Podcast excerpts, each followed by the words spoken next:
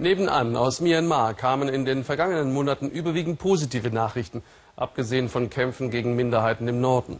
Jahrelang stand für die Menschen Überleben im Vordergrund, etwa in den billigen Textilfabriken der verlängerten Werkbank Chinas. Sie waren eingezwängt in ein quälendes Regelkorsett der Militärjunta. Doch seit die Demokratie in Mode kam, wird Mode selbst zum Ausdruck von Freiheit. Norbert Lübbers über junge Designerinnen, die die Grenzen austesten.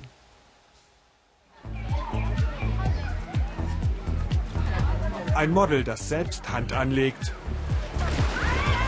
Und ein Fotograf, der sich erstmal hinlegt. Fotoshooting im Stadtpark von Yangon. Das Ganze wirkt zwar noch etwas improvisiert, doch hier wird die neue Freiheit mit Haut und Haaren getestet. Der Wandel, ist auch in Myanmars Modeszene angekommen. Jetzt ist erlaubt, was vor kurzem noch unmöglich gewesen wäre. Die Chefredakteurin des jungen Modemagazins, gerade mal 30 Jahre alt. In diesen Zeiten des Umbruchs werden schnelle Karrieren gemacht. Jedes Fotoshooting eine kleine Revolution. Doch etwas Unsicherheit bleibt. Wie weit darf man gehen? Im Westen hast du mehr Freiheit, kannst viel mehr zeigen. Aber in Myanmar geht das noch nicht. Wir haben unsere Tradition und gleichzeitig müssen wir bedenken, dass viele Leser noch nicht bereit sind für zu viel Offenheit. Es geht nur langsam, Schritt für Schritt.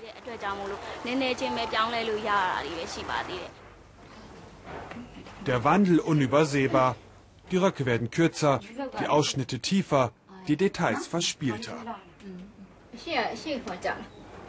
Mit der neuen Freiheit geht für die Designerin Twin Su ein Traum in Erfüllung. Endlich keine Denkverbote mehr. Ihr Handwerk hat sie in Europa gelernt, ein glücklicher Zufall. Ihre Tante lebt in Italien, machte das Modestudio möglich. Jetzt kann Twin Su endlich die Mode machen, die ihr gefällt.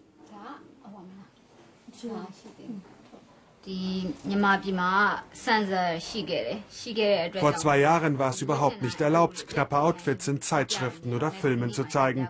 Die Pressezensur der Regierung hat das verboten. Als Designer konntest du deine Entwürfe überhaupt nicht richtig präsentieren.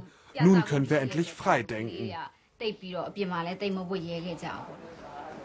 Einflüsse aus Amerika und Europa finden sich in ihren Designs.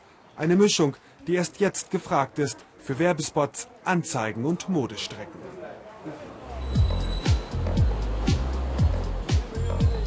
Das Straßenbild in Yangon war bisher vor allem von einem Kleidungsstück geprägt, dem Longji, dem traditionellen Wickelrock für Mann und Frau. Doch die Zeiten ändern sich. Myanmar im Wandel und auch die globalen Supermarken wollen dabei sein. 60 Millionen potenzielle Kunden, ein verlockender Markt. Von den Plakaten lächeln nun Frauen mit makelloser weißer Haut. Das, was anderswo in Asien angesagt ist, soll auch hier zum Schönheitsideal werden. Doch das Topmodel in Myanmars Modeszene bleibt vorerst eine andere. Aung San Suu Kyi, ihr Markenzeichen, traditioneller Longji mit schlichter Bluse. Ihre Röcke lässt sie unter anderem hier einkaufen, im Longji-Geschäft von Frau Mawet. Seit die Ikone der Demokratiebewegung wieder die politische Bühne betreten hat, brummt der Laden. Frau Nawet ist überzeugt, solange Aung San Suu Kyi die Geschicke des Landes mitbestimmt, steht der Longji noch lange nicht vor dem modischen Aus. Eines der beliebtesten Modelle. Aung San Suu Kyi hat es bei der Verleihung des Friedensnobelpreises in Oslo getragen. Ein Fotobuch als Beleg, das überzeugt die Kunden.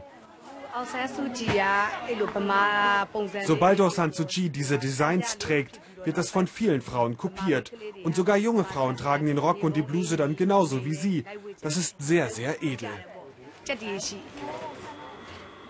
Auch Nachwuchsdesignerin Twin Su bewundert die Oppositionsführerin.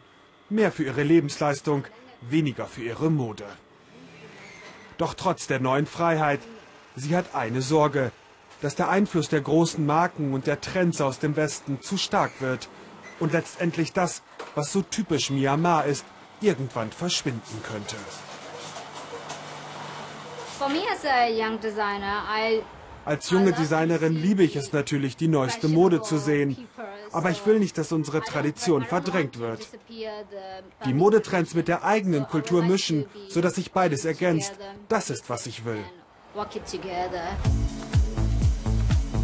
Ein schwieriger Spagat.